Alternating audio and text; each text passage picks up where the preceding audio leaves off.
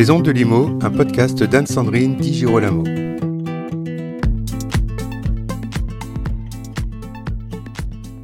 Le patron que je vous présente dans cette émission est hors norme.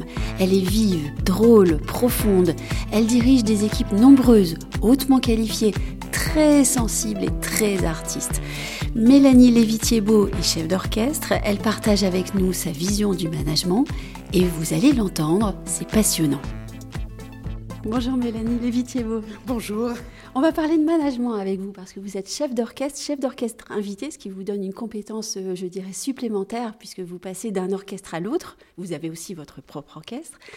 Qu'est-ce que vous faites lorsque vous rencontrez pour la première fois un orchestre que vous allez diriger Et comment est-ce que vous faites pour gagner la confiance des artistes que vous dirigez Et donc, de façon générale, comment est-ce qu'on pourrait faire pour gagner la confiance d'une équipe? C'est une question, j'espère que j'ai trois Très heures. longue. Oui, j'espère, non, mais j'espère que j'ai trois heures pour répondre parce qu'il y a plein de choses à l'intérieur. Euh, alors, tout d'abord, c'est vrai que ce fait d'être invité et d'aller d'orchestre en orchestre demande euh, une grande capacité d'adaptabilité. Parce qu'il ne s'agit, il ne s'agit pas euh, d'imposer sa façon de faire avec des orchestres qui soient espagnols, belges, français. donc, ça, il y a une, une, une identité qui est extrêmement importante à respecter. Et puis, on dit toujours que les orchestres sont très internationaux parce que les concours sont ouverts à l'international, mais en réalité, on se rend compte que même derrière paravent, eh ben, on prend le son français, on prend le son américain, on prend le son italien, donc euh, donc c'est pas si international que ça. Donc adaptabilité à la culture avec laquelle on est, l'identité du, du pays, mais aussi adaptabilité à l'esprit de l'orchestre. Il y a des orchestres qui sont euh, euh, très joyeux, des orchestres qui sont très sérieux, euh, des orchestres qui ont l'habitude d'un certain chef qui justement n'est pas invité, qui est leur chef. Donc en réalité, pendant les 20 premières minutes, euh, J'espère qu'il n'y a pas trop de musiciens qui vont écouter cette interview, en fait, parce que je dévoile des choses que je ne leur dis pas. Mais les 20 premières minutes, je fais un peu semblant de répéter. En réalité, je check de tous les côtés, je scanne de tous les côtés et je regarde comment est l'orchestre. Et je demande plus fort ici, plus piano là, mais c'est pas l'important n'est pas la musique, c'est de sentir comment le contact se fait entre eux et moi. Et tout d'un coup, de voir, de me dire ah ben tiens, ce pupitre, ils sont souriants, ça a l'air d'aller. Euh, lui, il a l'air tendu. Euh, les premiers violons, ben leur violon solo, ça a l'air de bien marcher. Et en fait, c'est une espèce de. Je, je, m'adapte pour comprendre la couleur de l'orchestre. Et seulement à partir de. Et je n'ai que 20 minutes. Hein, si au bout d'une demi-heure, j'ai pas créé une cohésion, euh, bah, c'est sûr que je vais ramer. Hein. Donc euh, c'est ah comme c'est comme un professeur euh, en grande université quand il arrive si son amphi n'est pas calme au bout de 20 minutes ça va pas marcher le cours. Hein. Donc c'est un petit peu c'est un petit peu cet esprit là et j'adore ce moment là mais c'est le moment d'ailleurs qui me donne le plus de trac. J'ai beaucoup moins de trac au concert que ces 20 premières minutes là qui sont absolument essentielles pour créer du contact.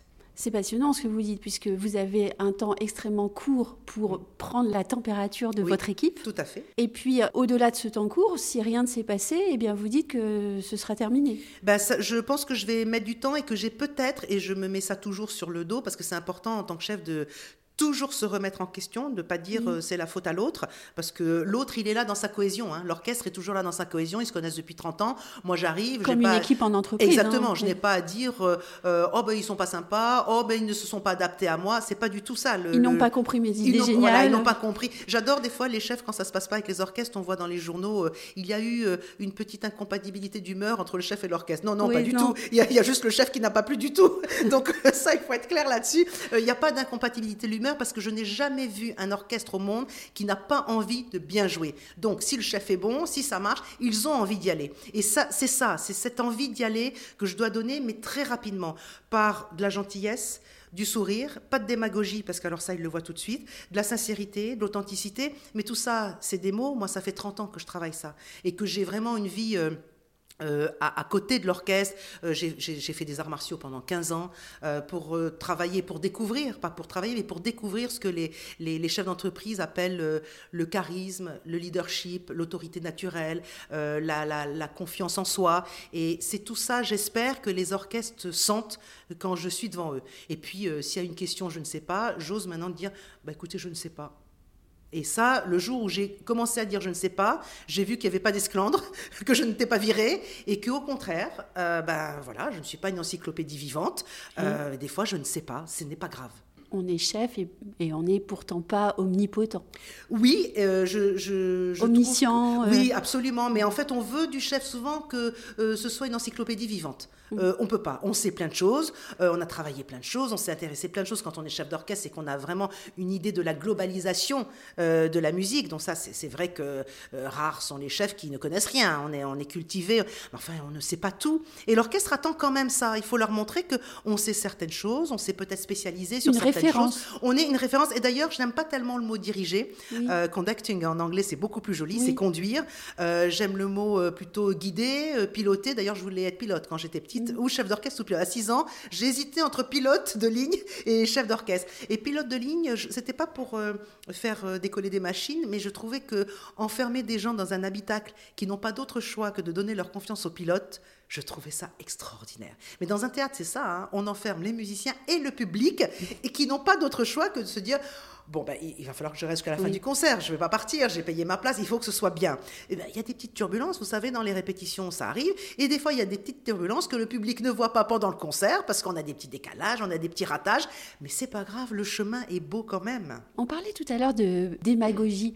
Est-ce qu'il faut chercher à se faire aimer? Être aimé ou pas n'est pas mon sujet, plaire ou ne pas plaire n'est pas mon sujet, séduire ou pas n'est pas mon sujet, euh, ça ne m'intéresse plus. C'est quoi le sujet du chef? Alors, ben, quand j'étais jeune, bien sûr, je voulais être aimé de tous. Je me disais, bah, si je fais l'unanimité, on va pouvoir faire des choses extraordinaires. C'est un travail d'équipe d'être chef d'orchestre, mais pas du tout. C'est pas du tout un travail d'équipe. C'est un travail extrêmement solitaire. C'est un travail aussi de solitude quand on prépare nos, partitions. Euh, donc, euh, en fait, on est tout le temps seul. Il faut passer. Pour moi, le chef, c'est un passeur en réalité. C'est un passeur entre euh, l'orchestre et le public puisque moi je suis dos au public et le, public est face à l'orchestre. L'orchestre est face au public, mais moi je suis dos au public. Donc déjà là, il y a, une, organisation géographique du théâtre et de la salle qui est très particulière. Et puis c'est un passeur aussi de l'au-delà finalement, hein, parce que comme je dis au chef d'entreprise, moi mon patron il s'appelle Mozart et il est mort. Et avoir un patron mort, je peux vous assurer qu'on peut penser que ça donne des libertés, mais ça met une pression, mais terrible parce qu'il n'y a jamais un c'est bien, continue comme ça, ah ben c'est formidable, ah ben je te fais confiance. Jamais. Donc je passe ma vie à me dire est-ce que Mozart ce serait comme ça? Est-ce qu'il serait est-ce que c'est ça ce qu'il a dit? Est-ce que que dit sa musique? Et cette question-là où je n'ai jamais de réponse, euh, ma seule réponse c'est mon analyse de l'œuvre. Et ça c'est difficile. C'est un produit que, qui existe déjà, qui est déterminé comme un produit euh, fait par un monstre sacré et moi je dois le passer ce produit. Et eh ben je peux vous dire que c'est c'est difficile, hein, philosophiquement parlant et même spirituellement parlant, euh, d'avoir un patron qui n'est pas là pour nous guider. Quelles sont les techniques du passeur ah, technique, ce serait prétentieux de dire qu'il y a des techniques de passeur. En tout cas, je pense que... vous avez des rituels peut-être qui vous aident alors, euh, en réalité, il y a, plus, il y a, plusieurs euh, niveaux. Il y a le fait que de plus en plus, l'humilité par rapport à l'œuvre euh, devient très importante.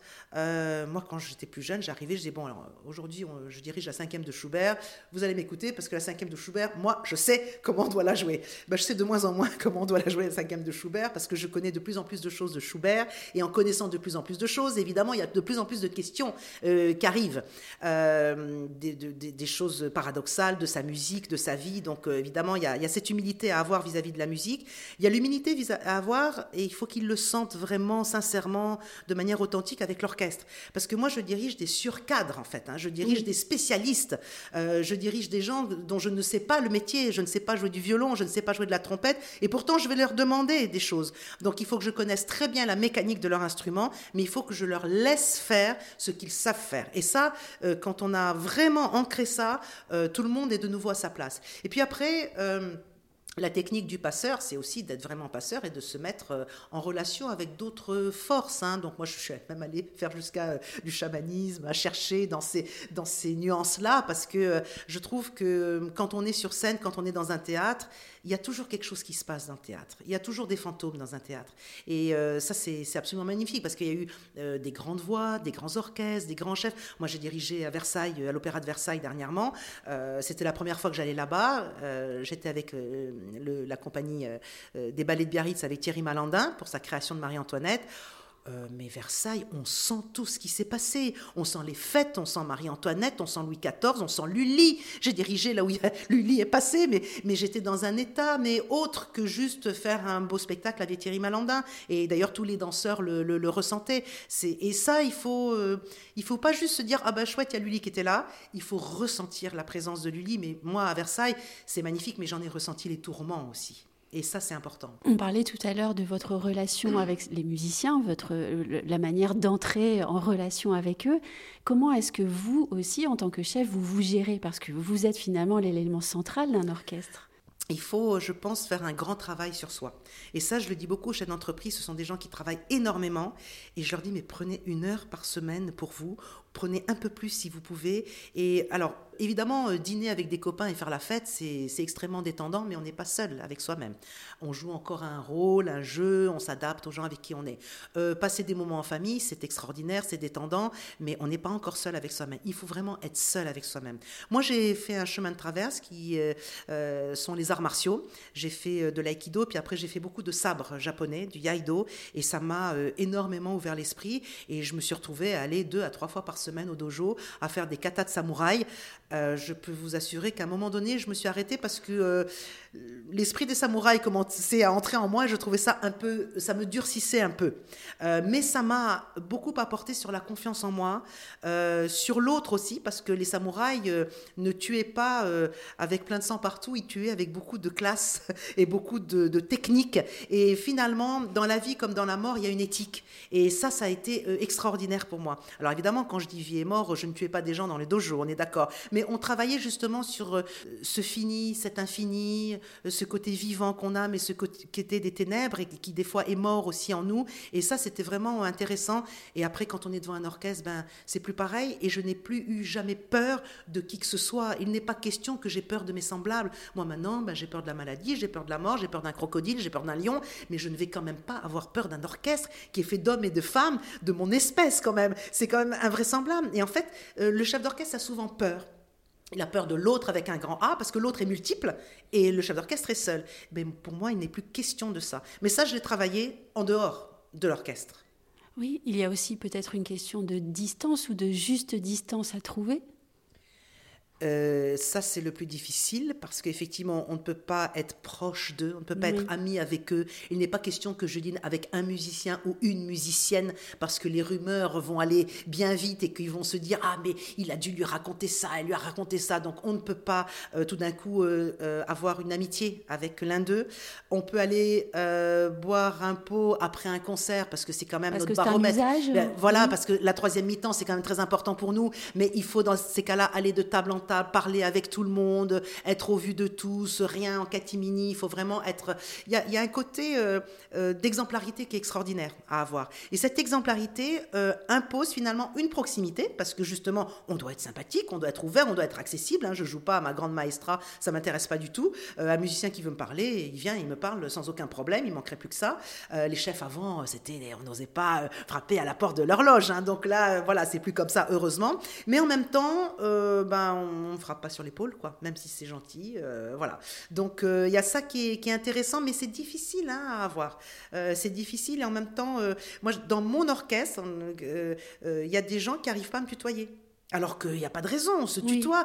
Ben, il y a des gens qui continuent de me dire vous. Alors dans le nouvel orchestre, encore plus. Mais dans l'ancien que j'avais, l'orchestre Manifesto, au bout de 15 ans, il y avait encore des, des, musiciens qui me vous voyaient. Mais ce n'était pas possible ça. Mais ça veut dire qu'ils avaient compris ce sens de la distance, mais, mais proches en même temps. Oui, au fond, le chef ne doit pas oublier la solitude qui est la sienne. Euh, elle est immense. Euh, alors le mot solitude, il fait toujours euh, de la peine. Moi, j'aime de plus en plus. C'est la, solitarité. Je vois quelque chose comme ça. C'est on est solitaire. On est solitaire pour pouvoir être plusieurs. C'est inhérent à sa Exactement. Voilà. On est solitaire parce que quand j'apprends mes partitions, eh ben je, je, suis seule et il n'est pas question de, de, partager mon apprentissage avec d'autres. Par contre, après quand je le passe et puis après quand on est avec le public et puis après quand on va faire la fête, ben, tout ça est vraiment une explosion de, de rencontres extraordinaires. Mais il y a ces moments euh, d'ombre que moi j'aime de plus en plus en fait, parce que c'est là où on se construit vraiment. Est-ce qu'il y a des hauts et des bas dans la relation entre un chef et son équipe, son orchestre? Je veux dire, par exemple, est-ce qu'on peut avoir été considéré comme un, un super chef? Et puis 20 ans plus tard, parce qu'un orchestre a évolué, parce que la société a évolué, on peut ne plus comprendre ce qu'ils attendent ou on peut être à côté? Alors ça, c'est une question même qui est propre à l'histoire des chefs. Il y a une époque, à l'époque de Jean-Claude Casatsu, de Alain Lombard, de, Michel Plasson, où euh, ces trois grands chefs français sont restés avec leur orchestre, mais 20 euh, ans, 25 ans, 30 ans. Euh, Alain Lombard à l'orchestre de Bordeaux, Michel Plasson à l'orchestre de Toulouse, du Capitole, Jean-Claude Casatsu à Lille, et ils ont fait un chemin avec eux, mais extraordinaire, et avec leur public. C'était vraiment les stars du public, et ça se fait plus comme ça maintenant, parce qu'on s'est rendu compte que il fallait quand même. Alors, ils avaient tout à fait le charisme hein, pour rester 30 euh, ans avec ces orchestres-là, mais quand même, on s'est rendu compte que d'abord pour eux, c'était bien aussi d'aller se confronter avec d'autres orchestres. Euh, et puis, euh, pour l'orchestre, il fallait aussi ventiler quand même et donner un coup d'air frais. Il y avait des chefs invités, mais, mais, mais c'est pas suffisant. Il faut qu'au bout de 5 ans, 7 ans, bah, voilà, le couple, c'est comme un couple. Le couple dure parce qu'il y a un amour euh, fou, il y a un amour fort. Sinon, le couple divorce. Et là, euh, c'est comme un couple, mais sans cet amour fort. Donc, euh, au bout de, de 5 ans, 7 ans, eh ben, on se connaît bien. Et c'est bien de se séparer. Et souvent, d'ailleurs, les chefs se séparent et reviennent en tant que chef invité, justement, pour continuer la relation. Et elle devient beaucoup plus du domaine de l'amitié, en réalité. Et ça, c'est très, très beau. Hein. Entre le bien et le trop bien, il y aura un moment où il faut couper. Oui, parce que euh, bah, le bien est l'ennemi. Euh, on dit toujours que ça, euh, je ne sais plus le proverbe, le mieux, voilà, le mieux est l'ennemi du bien. Et c'est vrai que quand on, s'entend bien avec un orchestre, on veut encore rester, encore rester. D'ailleurs, j'ai été chef titulaire de l'ensemble instrumental de la Mayenne. J'avais un contrat de trois ans. Et au bout de trois ans, mon directeur m'a dit, bah, écoute, je crois que tu n'as pas tout dit encore, il faut que tu restes. j'ai dit, bah, écoute, dans ces cas-là, c'est pas un contrat de trois ans, refais-moi un contrat de deux ans. Ah non, non, non, on peut pas, on te refait un contrat de trois ans. Et ben moi, au bout de cinq ans, je sentais que ça y est, il fallait que j'apporte autre chose et que je parte après. Et du coup, on part en pleine gloire en fait. Au lieu d'attendre que ça s'abîme, il faut partir euh, bah, quand tout va bien. Nous venons de discuter euh, pendant euh, quelques temps sur les analogies, les différences entre un orchestre et puis une équipe, une équipe au sein d'une entreprise. Vous avez beaucoup d'expérience puisque vous animez beaucoup d'ateliers et de conférences au sein de l'APM. Alors, il y a l'APM, bien sûr, Association euh, Progrès du Management, avec lesquels je travaille depuis dix ans. Ils ont, euh, je, sais, je sais combien, 500, 600 clubs en France, à l'étranger, 450 experts dont je fais partie. Quand j'ai commencé il y a 10 ans, il y avait 250 experts, puis ils ont des gens euh, extraordinaires. Donc, ça peut être un guide de, haute montagne, quelqu'un du GIGN, une chef d'orchestre. voilà, mais je travaille aussi pour France Dirigeants, pour Sommet des dirigeants, pour l'APD au Maroc, Association Progrès du dirigeant marocain. Et c'est pour moi un bonheur extraordinaire de rencontrer ces chefs d'entreprise. Euh, Qu'est-ce qu'ils vous apportent, ces chefs d'entreprise? Ils m'apportent leur regard sur le management et euh, la liberté qu'ils prennent, auquel moi j'ai pas trop droit. On a des, on a des orchestres euh, très très euh, syndiqués, nous. En même temps, je trouve que c'est une force. Les syndicats sont un garde-fou extraordinaire. D'ailleurs, dans mon livre Une histoire vivante de la musique, je, je, parle de la première, le premier mouvement syndical qui a été mis en place par Joseph Haydn en réalité. Hein. Donc ça, c'est extraordinaire. Hein, au moment de Mozart. La première convention, c'était Haydn.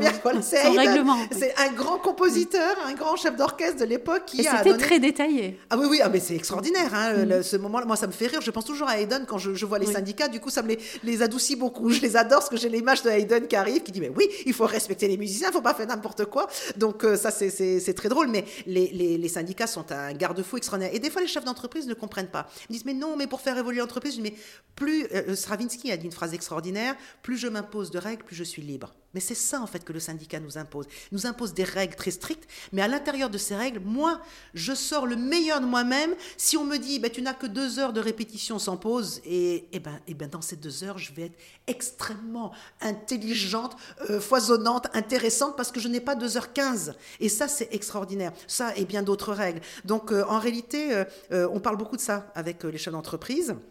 Euh, et puis on parle de cette manière de manager. Moi, euh, j'ai bien remis au fur et à mesure de ma carrière l'humain au centre de tout. Parce que quand on est chef d'orchestre, on s'est dit la star c'est Mozart, la star c'est Ravel. Et mm. puis euh, quoi qu'il en coûte, il faut que Ravel triomphe et soit la star du. Mais en fait, d'accord. Mais si les, les, les, hommes et les femmes qui comportent cet orchestre ne sont pas en confiance, ne s'abandonnent pas au chef d'orchestre, ne sont pas joyeux, eh ben Ravel il peut avoir écrit la plus belle œuvre du monde, elle ne marchera pas. Parce qu'on ne marche qu'à une seule chose, la joie d'être ensemble, l'amour d'être ensemble, cette osmose extraordinaire d'être ensemble. Le chef d'entreprise, il me regarde des fois en disant, mais tu sais, euh, moi l'osmose, c'est pas évident. Je dis, trouve-la trouve-la. À un moment donné, euh, même euh, ça peut être en dehors du travail lui-même, c'est-à-dire c'est quand on est euh, à, la, machine à café que tout d'un coup il se passe quelque chose. Mais tous ces moments-là où on est ensemble, il faut la trouver. Et puis sans être non plus trop dirigeant, c'est-à-dire qu'il faut laisser l'autre son espace de créativité. hier encore, à une APM, à une rencontre APM, je leur racontais l'histoire des coups d'archer. Mais tirer et pousser, c'est tout un art et c'est toute une histoire. Des fois, il peut y avoir des conflits au sein des cordes parce qu'il y a les violons qui veulent tirer pendant que les violoncelles disent ah oui, mais nous on préfère pousser. Et le chef d'orchestre est au milieu. Et là, la sagesse, c'est que le chef d'orchestre n'intervienne pas.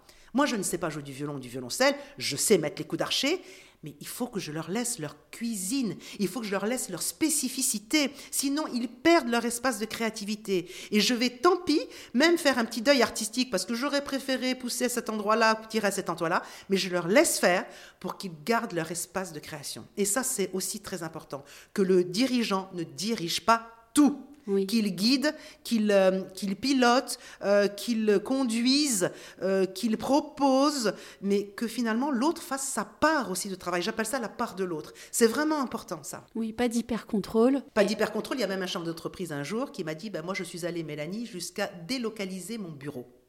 Je ne suis pas très loin, je ne mhm. suis pas dans l'entreprise. Ils m'appellent s'ils ont besoin de moi, mais je ne suis pas avec eux parce que je sentais que je leur mettais trop de pression. Donc euh, voilà, ça c'est intéressant. Alors le chef ne peut pas se délocaliser, mais n'empêche qu'il ne doit pas prendre euh, trop de, place en réalité. Bon, après, il n'a que deux heures. Oui, absolument. Merci beaucoup. Merci bien. Retrouvez les ondes de Limo avec Anne-Sandrine Di Girolamo et ses invités sur toutes les plateformes de téléchargement. Suivez toute l'actualité de votre podcast Les Ondes de Limo sur les pages Facebook et Twitter d'Anne-Sandrine Di Girolamo.